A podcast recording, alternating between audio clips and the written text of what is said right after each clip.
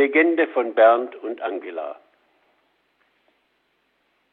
Politiker von Union und FDP haben die Teilnahme von Linken-Chef Bernd Rieksinger an Protesten gegen den Besuch von Bundeskanzlerin Angela Merkel in Athen scharf kritisiert.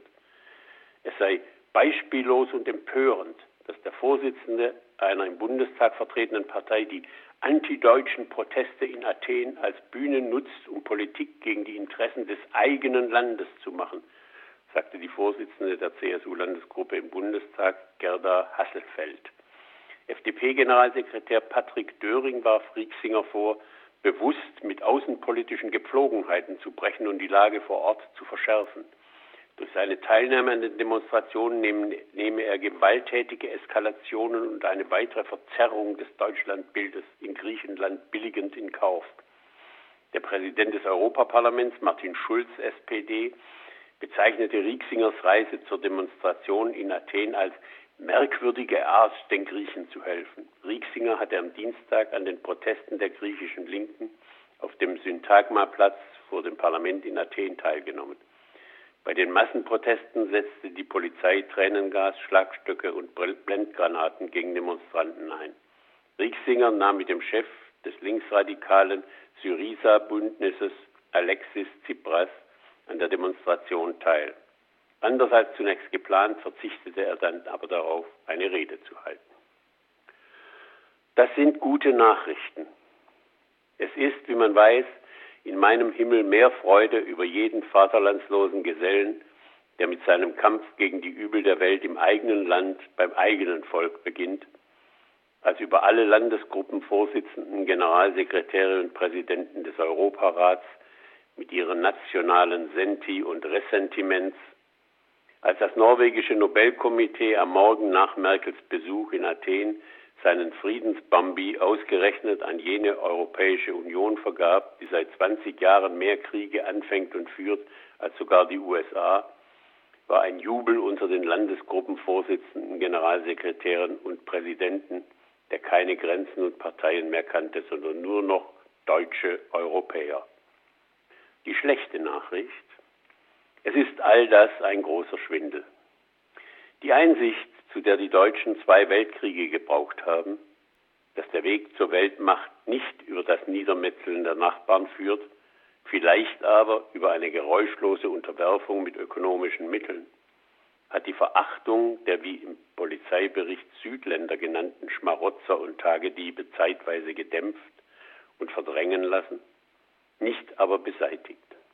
Im analogen Bierzelt wie im digitalen der Internetforen bricht sie bei der kleinsten Irritation hervor, als hätte es kein Gestern gegeben. Was die Landesgruppenchefin der CSU zum Auftritt des Bernd Rieksinger zu sagen hatte, ließ die Anstrengung spüren, die ihr die Unterdrückung ihrer edelsten Gefühle bereitete. Wenn ein Politiker aus Deutschland in einem anderen Land Europas die Meinung äußert, die er zur Politik der deutschen Regierung hat, nimmt er nicht etwa sein selbstverständliches freiheitliches Recht wahr, sondern verhält sich beispiellos, empörend, antideutsch. Landesverrat eines Volksschädlings, wenn Sie mich fragen. Was aber wäre nach solchen Maßstäben Angela Merkels Wahlkampf für Nicolas Sarkozy gewesen? Wie die Verleihung des deutschen Buchhändlerpreises an einen chinesischen Schriftsteller zu verstehen, der in der Frankfurter Paulskirche unter Beifall des deutschen Bundespräsidenten über sein eigenes Land sagt, dieses Imperium muss auseinanderbrechen. Man stelle sich vor, nicht leicht, aber sie schaffen das, der Martin Walser bekäme in Peking den Preis des himmlischen Friedens, weil er, wie nach Ansicht der deutschen Buchhändler der Liao Yiwu, sprachmächtig und unerschrocken gegen die Herrschaft in seiner Heimat vorgehe. Und es gratulierte ihm der chinesische Parteichef. Sie schaffen es doch nicht. Natürlich lässt sich sowas nicht vergleichen, wie die Deutschen ja prinzipiell zu Unvergleichlichem geboren sind. Wer es dennoch tut, nimmt eine weitere Verzerrung des Deutschlandbildes billigend in Kauf.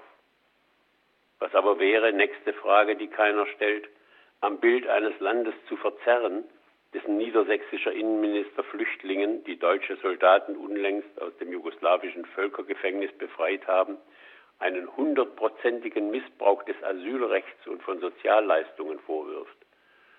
von der Europäischen Union verlangt, die Visumfreiheit für Serbien und Mazedonien so schnell wie möglich aufzuheben. Wäre es, letzte Frage, nicht ein Segen, wenn viele wären wie der Bernd Rieksinger und, wo immer auf der Welt sie sind, das Bild Deutschlands bis zur Kenntlichkeit verzerrten? Politiker, die im Großen verführen wie im kleinen Ich, der im europäischen Ausland stets auf der linken Spur fährt, die Einheimischen von der Bahn blinkt und hupt, ihnen den Vogel zeigt, Kellner schikaniert und beim DJ in der Strandbar 20 Mal am Abend das Kufsteinlied ordert, damit allen Nachbarn die Illusionen über die angeblich so gründlich zivilisierten Deutschen abhanden kommen. Leute freilich müssten das sein, die ihre Teilnahme an einer Demonstration gegen Merkel in Athen nicht zu Hause damit entschuldigen, sie hätten, Zitat, für die Interessen der deutschen Steuerzahler demonstriert, wie Rieksinger es am Tag danach tat. Halb hoch die internationale Solidarität. Zitat, wenn Griechenland keinen Weg der wirtschaftlichen Erholung findet, dann ist das Geld weg, klagte der Vorsitzende der Linkspartei der Berliner, Berliner Zeitung. Wenn Merkel auf einer Politik des Abwürgens wirtschaftlicher Potenziale beharre, schadet sie auch den deutschen Steuerzahlern. Früher hatten wir den weißen Mann, später hatten wir die nordische Herrenrasse. An beider Stelle ist der deutsche Steuerzahler getreten. Er ist keine Nummer beim Finanzamt, kein Mann einer sekundären Profession wie der Autofahrer oder der Verbraucher. Der deutsche Steuerzahler ist nicht ein Hinz oder Kunz, der wie die Bürger aller Staaten aller Zeiten einen gewiss oft ungerechten Anteil am Unterhalt öffentlicher Einrichtungen zu tragen hat. Der deutsche Steuerzahler ist Teil einer unterdrückten und ausgebeuteten Rasse. Er ist der deutsche Mensch als Opfer, quer durch die Klassen und Religionen. Es gibt einen Bund der Steuerzahler, der jeden zweiten Tag irgendwas erklärt, beklagt oder fordert. Ich und alle, die ich kenne, zahlen Steuern, seit sie denken können. Keiner von uns wurde je gefragt, ob er dem Bund der Steuerzahler beitreten möchte. Der Steuerzahler dieses Bundes, schließe ich daraus, ist kein Wesen von Fleisch und Blut. Er ist ein metaphysisches Phänomen, nicht von dieser Welt.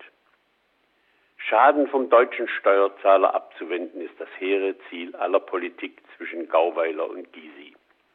Welch tiefe Beruhigung, dass die deutsche Einheit uns nicht nur die Linkspartei und die dazugehörigen Vorsitzenden geschenkt hat, sondern auch die ehemalige FDJ-Sekretärin für Agitation und Propaganda Angela Merkel, die es in wenigen Kanzlerjahren geschafft hat, den seit 1945 unterdrückten Verdacht aller unserer Nachbarn betreffend die Gutwerdung der Deutschen in blanken Hass auf die neue deutsche Tyrannei über Europa zu verwandeln. Wahrlich, wer Merkel hat, braucht keinen Rieksfinger.